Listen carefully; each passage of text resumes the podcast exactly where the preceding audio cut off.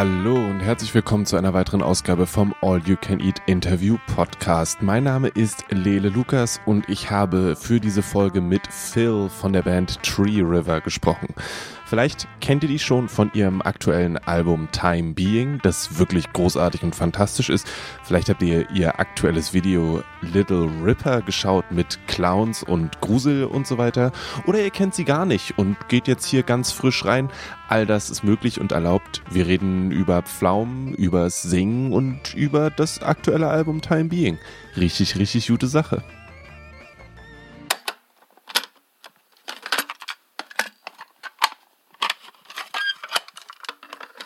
I'm ready, baby. All right. Well, then, who are you aside from a plum eater? I am Phil. I'm in sure I'm going to stop eating this plum in two seconds. it's not going to work. I'm getting out of here. I'm going to my office. I got to do this professional. No plums allowed. Okay, I'm here. I'm ready. All right. So, I am Phil. I, in the band, play uh, guitar. I sing a little bit. I don't really sing that much. Trevor is our singer, but he is otherwise occupied at the moment. Um, but basically, I'm like the one half of the primary songwriting core team of the band. Okay. So the way, you know, it's different on every album. On this album, the way it generally tended to work out was a lot of the songs, like the music and the melodies, came from me, and Trevor would write beautiful lyrics on top and sing them and sort of work with me on the music, and I would work with him on the lyrics. But that's the sort of rough breakdown. All right. Good thing I recorded this in Audacity because now there's going to be um, Recording in progress. Zoom also recording. Just, Okay, just so we have that in as well.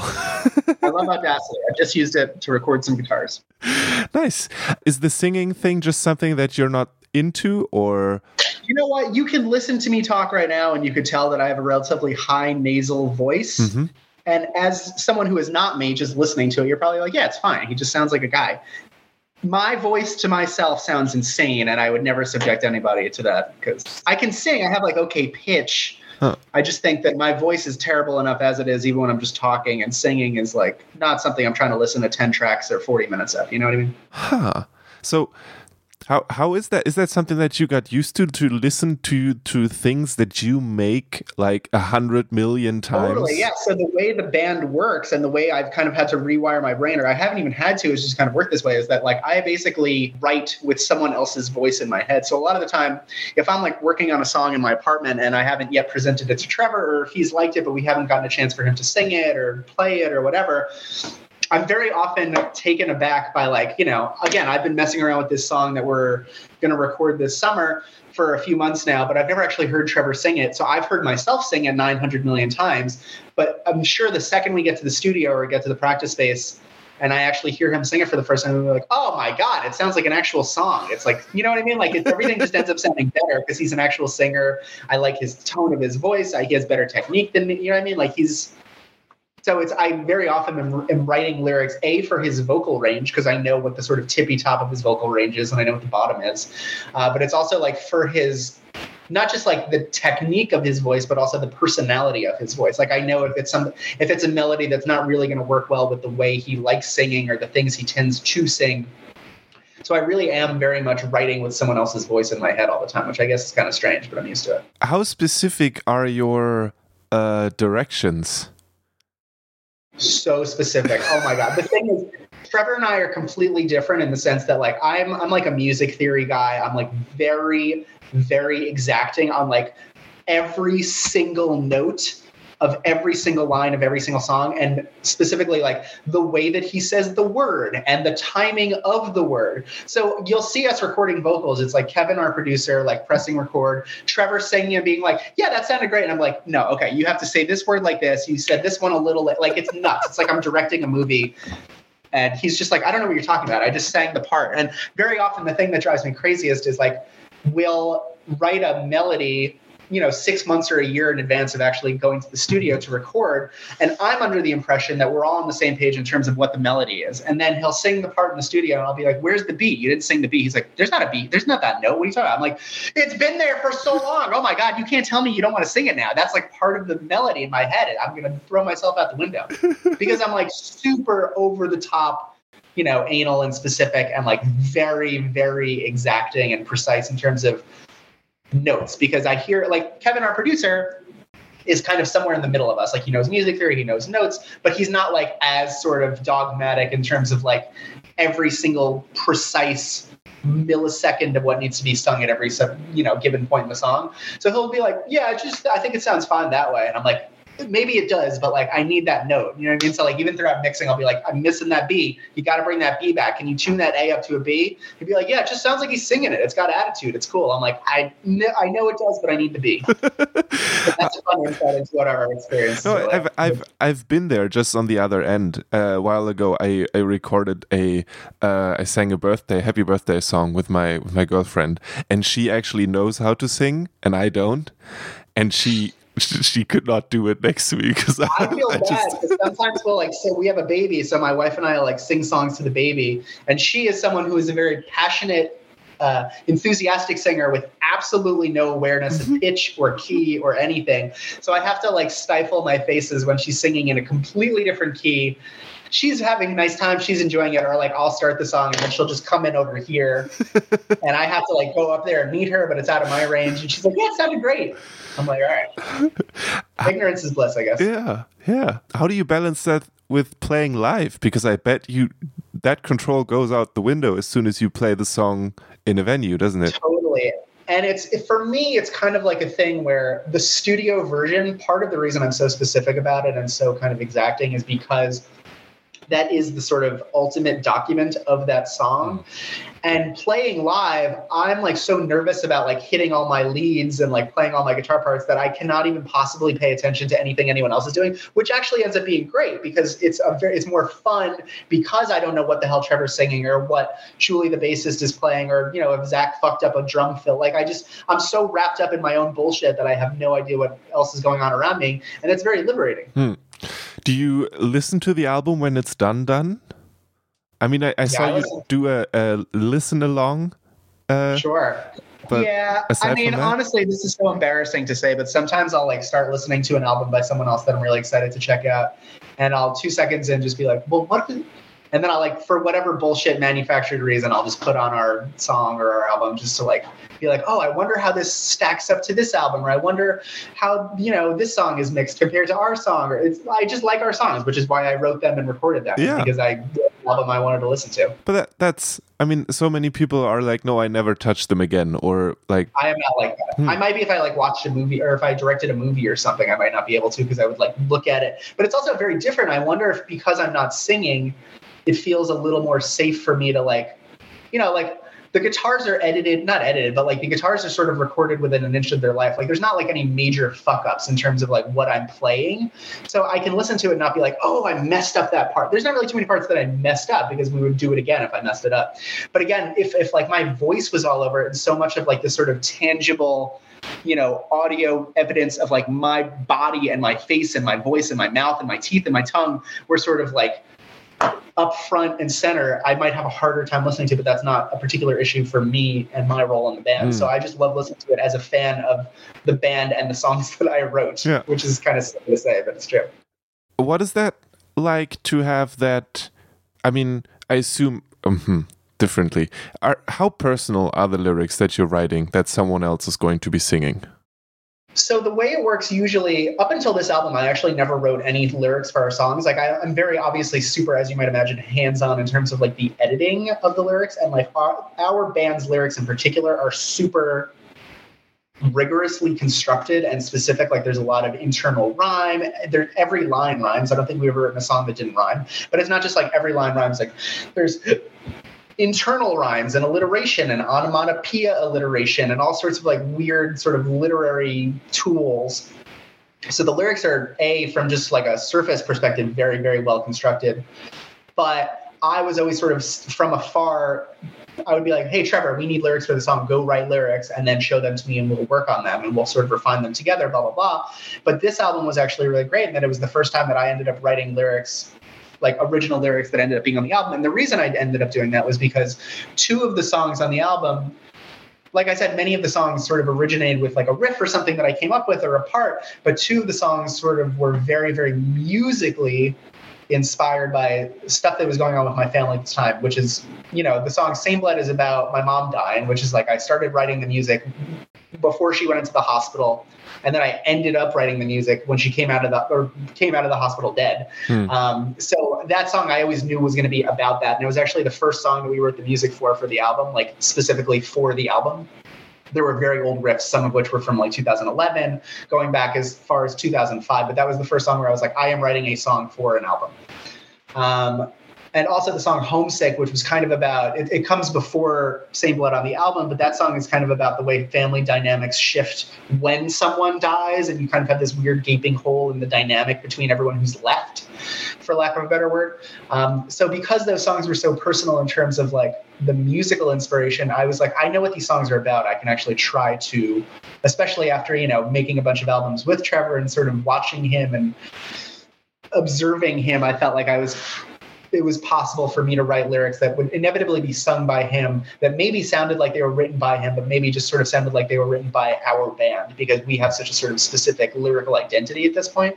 Um, so I, I wrote the lyrics for Homesick. I wrote many slash most of the lyrics on Same Blood, but that's never happened before but yeah, I mean, just because also so many of the lyrics for this album were written during like 2020, so we've written in the past very like musically like naturalistic, like wide open sounding whatever. It's talking about outer space and forests and trees. And obviously 2020, you know, you couldn't really write lyrics about like wide open spaces with a straight face. So so many of the lyrics on this album explore feelings of like claustrophobia or being trapped in a room or mm. sort of being feeling, you know, boxed in a little bit. Um, so for example, like the album art for this album was done by this guy Rob, who's fantastic. He's in the band Los Campesinos, but it was a very, very drastic change in the album art that we usually have, which mm. is again very sort of inspired by nature imagery and flowers and trees and sky. And this is literally like someone in a bathtub feeling like they need to sort of manufacture this idea of escape whether it's real or imagined is kind of up to the viewer but it's like it's such a drastic change from what we've done before and the way our songs have felt you have played the album live by now, right? So yeah, we actually so we hadn't obviously played a show since March 5th of 2020, which like in the US is right before stuff shut down. Uh, so that was our last show, and we actually debuted two of the songs at the time, which were "Laughing With" and "Thought Bubbles." Like we just sort of done a mad dash to get the lyrics done so we could play them at that show on March fifth, twenty twenty. And then we kind of had like month. Luckily, we were in a position we knew we were going to record the album at some point. We had instrumental demos of all the songs done so so much of like early lockdown period was just writing lyrics for like these demos that were musically already done. We knew the melodies we knew the kind of like what we were going for but we just had nothing but time. So we just wrote a lot of lyrics. It was very easy to sort of have a workflow where we were just sending stuff and emailing back and forth. Um, so then we recorded at the end of 2020 2021 was like a lot of mixing and then not a lot of music. Like i really kind of i'm trying we we had like one or two auditions because we actually wanted to add another guitarist so Trevor has started singing live as opposed to singing and playing guitar. So we we have another member now. We have a fifth member. So we had like two practices in uh, June and December to just sort of like figure out who that was going to be and sort of just have like a fun whatever. Um, and I'm actually realizing we didn't have that one in June. It was canceled because my wife went into labor. So we had a practice scheduled for June that ended up not happening. It got pushed to December when the baby was a few months old. But we, at the beginning of this year, we've had a lot of stuff going on so far. We actually went on a short little East Coast of the US tour at the end of April. And we have two shows coming up in July. And we're actually going into the studio to record a song at the end of July, which is going to be a lot of fun. Okay. I was at a show on Sunday and I was thinking, how. Hmm? What show? Who's playing? Uh, the a band called Beatsteaks. They're uh, okay. they're very they're pretty old by now. Berlin band, uh, good rock music. Um, very small, uh, small for them venue it was very sweaty. Uh, but like, how do you, as a musician, prepare for a live show? Like, do you start like a strength regimen two months beforehand so that you can like jump the whole time, or is it just like? I'm not so much the jumper. Part of the reason it's very fortunate that Trevor is like the front man of the band in terms of being the singer is he's also just a very different persona than I am on stage. Like I said, when I'm playing, I'm like so nervous that I'm gonna fuck up my parts that I'm like, you know, it used to honestly be that I would just look down at my guitar guitar the whole time and like pray that I didn't miss any notes because what would happen was I would get very bad stage fright and I would actually kind of like my hands would get cold mm. and clammy and that makes you play guitar worse is because you're kind of a little more clumsy. Yeah. so uh, outside the realm of what I thought I'd be talking about, but have you ever heard of beta blockers? I think so, yes. Uh, so beta blockers are like a heart medicine, but they have an off-label use, which is that they kind of get rid of the physiological side effects of stage fright. hmm Isn't that sense? So right now, it's not like it makes you high or fucks you up in some way. It just removes all those kind of negative side effects that I just mentioned. So I no longer get a stomach ache before we play. I no longer have cold, clammy hands. I feel amazing. I'm like so excited. It's so much fun. I'm able to kind of just feel like everything is like a little more low stakes and easy breezy. So now it's not like we're you know playing 60 date tours every single day. So it's not like I'm going to like overdose on beta blockers. Uh, you know, they're a completely legal drug. I have a prescription. It's fine. But it's like, you know, now when we play shows, I take a beta blocker before, and it's like so much more enjoyable than it used to be because I used to get so wrapped up and pressure on myself and stressed out and nervous and I'm going to play badly or people are going to think we're stinky live. Now it's just like, whatever. Just take a beta blocker and enjoy your life. so, uh, no cardio regimen for you before the tour? I mean, I have a cardio regimen in general, but not for shows specifically. Okay. Huh. Yeah, no, I, I, was I was wondering that because there's it, it is it is hard work. It's hard work, and when we went on tour, that was the most show. That was like the greatest back to back number of shows we've ever played before because we've never been on tour. And I'm like, oh my god, like this is three shows. It was pretty easy in the sort of scheme of things. And I was like, people do this like for months on end. It's nuts to imagine. Yes, very much. There is a uh, let's uh, jump a bit, but there is a um, a tweet that I don't know if you did that or someone else that said, uh, "Damn, what a relief to have released an album more than a month ago, and for social media and buzz purposes, no longer exist." Yeah, I, so I'm the Twitter and Trevor is the Instagram. Is kind of how okay. we divided it. So every time you see anything tweeted, that's 99.9% of the time me, and anything you're seeing anything on Instagram, that's generally Trevor. Yeah, yeah I think our to- our voices are also very different on social media. He's like a lot more optimistic and cheery, and I think I have a little more of a cynical edge to the things that I'm sort of writing on Twitter. I do feel like that. I feel like you know it was honestly beyond our wildest dreams in the lead up to the album because we've we've been doing this for so long because it used to just be and it still is like a very sort of fun expensive hobby mm. that like you know we would write and record songs because we like doing it. We play shows every now and then because we like doing it. We have you know we have careers and families and we're not like trying to necessarily be u2 or anything like that. Um, but it kind of felt like with this last album the stars were aligning in a very cool, like buzzy way where like people we love, you know, musicians we're fans of were getting into the album and commenting on it, which felt like my brain was going to explode or something like that. Um, but it, it was so like such a fever dream of like how much more exciting shit can happen again leading up to and sort of the week of that record and it was like awesome and exhilarating and then it kind of like after the tour just like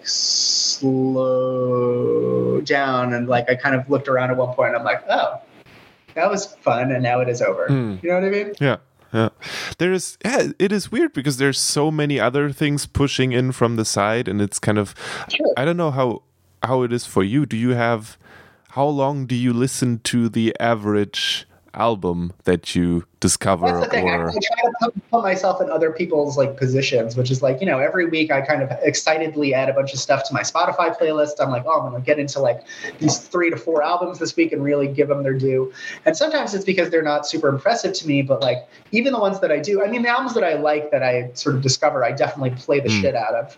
But it's like even those, you know, I'm not going to be on social media seven weeks after the first time I hear something talking about like this is fucking, you know what I mean? Like I might be if I'm like amazed at the fact that I'm still jamming it as much as I was, mm. but that's not realistic. Like I'm gonna, you know, I have a whole 20 million zillion songs in my library. Like it's just not going to happen that way. Yeah, it is a an interesting thing that there's such a short shelf life Totally. and it's also just like even in terms of our this is not anything remotely bad about our label or management or PR or whatever, because like that's literally the nature of their job is they gotta move on to the next thing and like sort of handle the campaigns for the stuff that's coming down the pike. But like you kind of feel a little bit of like you were getting blown up like the weeks leading up to it, and then it's kind of like radio silence, and you're like, who was talk to me? What's going on here? You know I mean? and then two months later you get the, the the pdf or the powerpoint that says we did this much impressions. I can't wait. I'm, I'm so excited. You know that's why honestly though why we're trying to like sort of keep as much as possible like the hype train going. Like we released a video last mm-hmm. week for our song Little Ripper that we recorded or that we shot in January and we kind of like held on to it. We could have released it sooner, but we specifically didn't because it's been crazily two months since we released the album at this point, which feels nuts. Um, we also have like another we have little bullshit pieces of content coming out over the next little bit, but that's the idea. It's like just sort of keep whatever people there are out there engaged, which there are more of now than there ever have been before, which is wild to think about sort of keep them, you know, keep them, keep yourselves in their sort of frontal lobe. Do you think about that often that there's more people now? It's wild. I can't help but not just because again, if you're someone who like was 14 years old and like recorded a clip on GarageBand and became like Justin Bieber, probably it's probably wild, but it's wild in a specific way, which is like you've never really toiled for that long without anyone caring. Mm. So that's that's in and of itself its own thing. But like when we've been doing this for like 10 years with no one giving a shit, and then all of a sudden tens of people give shits. I'm not saying you know again we're not like even as big as a band like Pup hmm. or even as big as a band like Carly Cosgrove or Weatherbox or whatever the fuck. But like there are some people out there that really like us and really think that we are good and we made a good album, which is wild because I've been that guy about other bands, but I never thought that there would be people out there who were that guy for my band. Nice. Feels good, doesn't it? Feels great did, did you like uh i did that today because for a work thing i got an i got an email from someone who was like this was nice and i kind of screenshotted it and put it in a very specific yeah, folder. Do you totally. have that as well? Honestly so many screenshots just because you're sending stuff to the band all day long. It's like look who likes the album you know what i mean? Like i think weiss from Into It. Over It. said something really nice like yeah. a week ago and i was like oh my god this is crazy.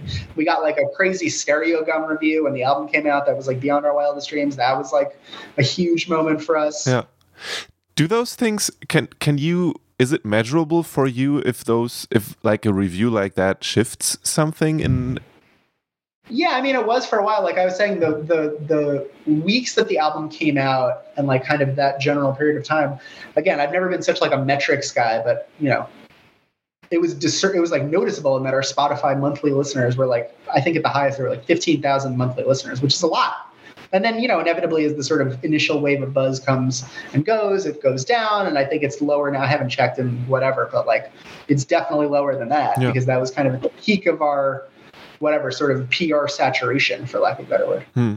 What can you tell me about Little Ripper? And why did you make a creepy video about it? Uh, what I can tell you about Little Ripper is that I had the title for the song before I had the song, which is literally never happened before. I was like, basically, as you might imagine, the name Little Ripper is a description of what the song is, which is that it's a 10, it's a two minute, 10 second Little Ripper. I was like, basically, you know, especially because of its place on the track. We're very into like sequencing. So like I knew that the song that came before it was going to be kind of a slow, dreamy song. We thought for a second it might be Homesick. It ended up being Catalyst, which accomplishes a lot of the same things sonically. Um, but I was basically like, I want to have the most jarring transition possible, which is like Catalyst ends on this very dreamy kind of like ah ah, and then the song Little Ripper starts like a fucking buzz saw, like someone's literally cutting your whole head open with a chainsaw or something like that.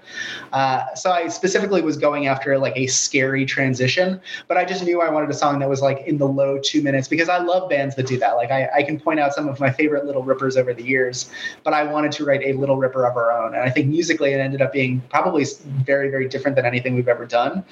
Um, but it was just like such a fucking blast. Like the way the vocals were recorded on that song. I think we'd just finished guitars for some other song in the studio and it was late and it was basically like are we going to go home or are we going to stay here late and just blast out little ripper?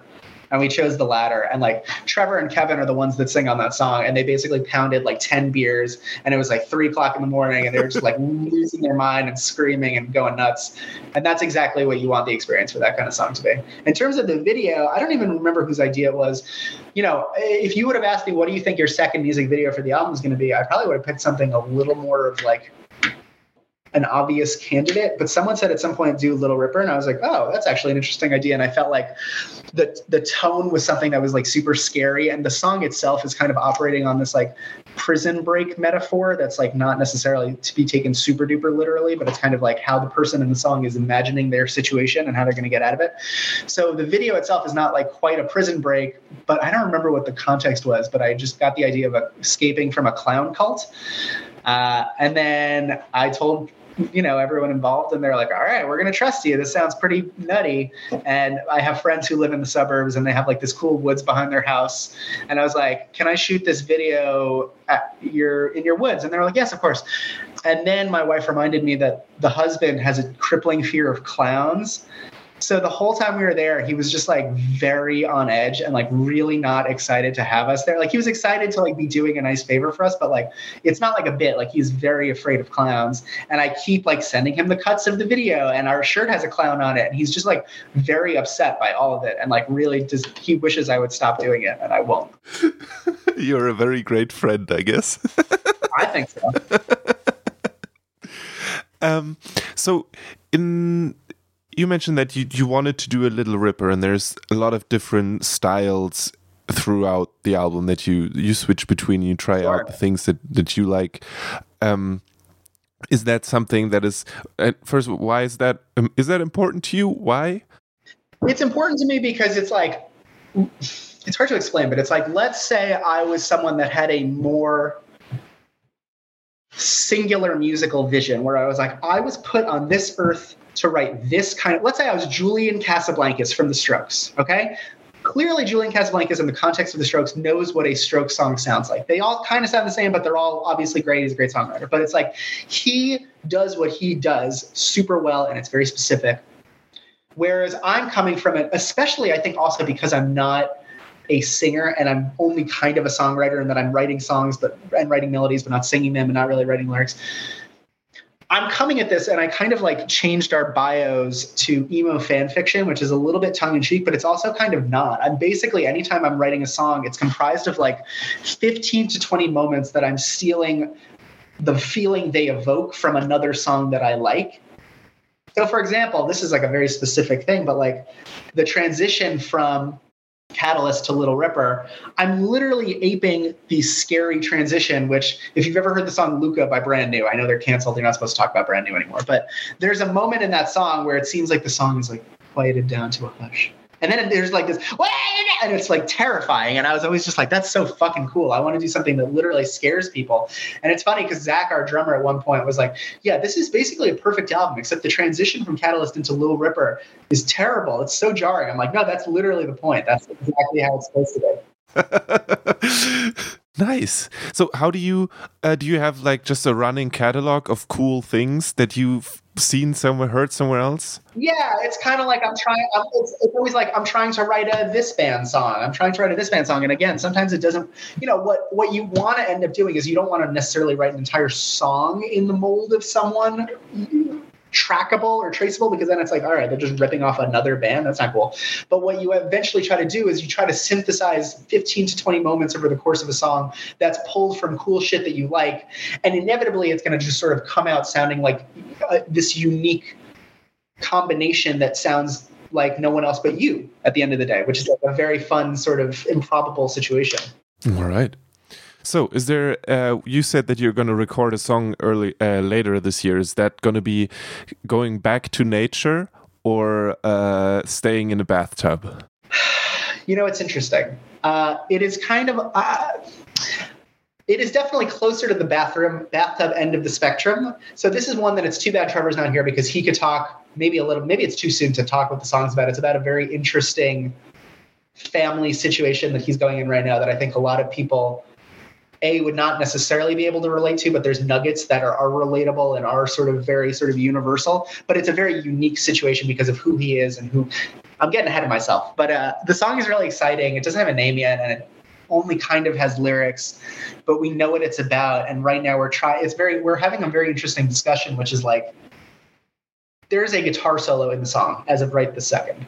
Um, and we're trying to figure out if based on the emotions of the song because it's a pretty emotional song. It's definitely like not as fun and fancy free as like something like crossroading or little ripper. Like it's definitely a little bit weightier. It's you know it's still pretty fun in 90s and you know pop rock whatever but it's got a little bit of emotional heft just by nature of what the song's about. So we're trying to like figure out what to do with this sort of middle section of the song where right now the guitar solo is there is like really fun and cool and technical and showy but it's like does it fit tonally? And that's like so much of what we're doing when we're songwriting is just like it's not even doing like a math thing. It's like just trying to figure out like, does this word fit the emotion of this section? Does this guitar leads notes fit the emotion of the song it's like so much of like trying to not have anything be weird and incongruous unless that's very much your intention hmm. you know what i mean hmm.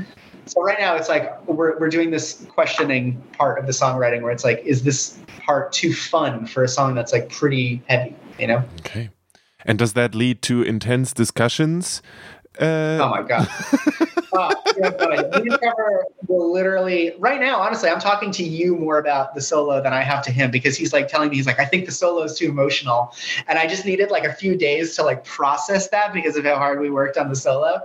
Uh, so again, you're hearing this before he literally has heard this. I think I, if he ends up hearing this before uh, we talk about it, I do have a workable solution. I'm going to text him after this call about an idea I have about reworking the solo. I think it could be a little slower. I think it could be a little more emotional, not as flashy, not as technical. Uh, but yeah, we I mean, we've been best friends for like a million years, but it's like we literally like at this point, I'm sure you've realized exactly what it's like to collaborate with me, which is like I'm a crazy person. but like about every single syllable of every lyric, every single note of every single guitar part. It's exhausting, but it's also, you know, we end up with good shit at the end of it. And it's usually like we we over the last few years have gotten better at reminding ourselves that like, look, right now we're in a sort of protracted, heated disagreement, but we know, we don't think we know that 100% of the time the compromise that we will eventually get to, even if we're not yet there, is going to be better and it is going to be better for the song and it's going to be great. And if it's not, then literally the song won't exist. Mm we're not going to with something that we're not stoked on, which yeah. is why we're not like this kind of band that has 250 like unfinished songs lying around. Like we start stuff and get serious about stuff that has a good chance of being finished, and then we work hard to make it work. Okay, so there's no no uh, Google Drive full of of there's of a Google Drive full of like guitar parts. Ah, I call those scraps, but they're not like full songs. They're like ah, maybe a yeah. melody or maybe like a line of something. But there's not like a, a Google Drive full of like finished songs that we're just not like excited enough to put out, mm. or like two thirds of a song. It's either like one tenth of a song or a noodle or we just put it out on an album. That's kind of how stuff ends up. All right. Then I am looking forward to uh, more clowns, maybe. Who knows? Uh, I think we're done with the clowns and the bathtubs. Those were our kind of two mascots for this album cycle, and I feel like moving forward, we'll probably move away from the clowns and the bathtub. I mean, I mean, there'd still be space for some goldfish. Um, I reckon. We also had fish. We had fish and bathtubs and clowns. Mm. And if you look at our T-shirts that we got made for this last tour, there's fish and bathtubs and clowns. And All right. Well, then I, am excited for whatever comes comes after that. We'll see what comes next. If you have any good ideas for the new song, let me know. Uh, I don't know if that is. Maybe uh, what was it? Uh, plums. How about plums? Plums, fruit. You know, fruit. this is great. Let's I'm, go. I'm going to get really big into fruit drawings. This is going to be perfect. I'm really excited. Dude, all that fruit with hard. All right. Thank you so much. Did I forget anything? Is there anything else that is I don't uh, think important? So. This was a lot of fun. Cool.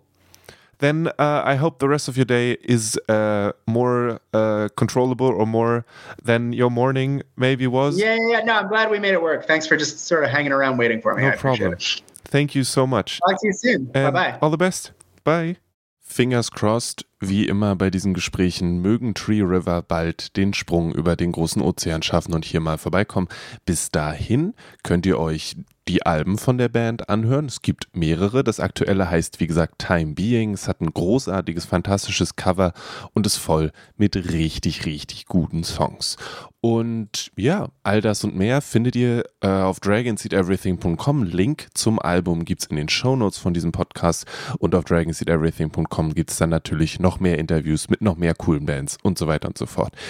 Ihr findet uns außerdem alle zwei Wochen bei Alex Berlin um 18 Uhr. Da sind wir live und spielen gute Musik. Da hört ihr dann beim nächsten Mal wahrscheinlich auch einen Song von Tree River, wenn wir darüber reden, dass es dieses Interview gibt. Oder ihr hört euch ein, zwei, drei andere Interviews an, die wir so gemacht haben. Mein Name ist und bleibt Lele Lukas. Ich empfehle euch hiermit nochmal richtig, richtig doll Time Being von Tree River. Tolles, tolles Album. Vielen, vielen Dank nochmal an Phil für das Gespräch. Und ja, ich habe zwar keine Pflaumen da, aber Melone und da gönne ich mir jetzt was. Bis zum nächsten Mal. Tschüss.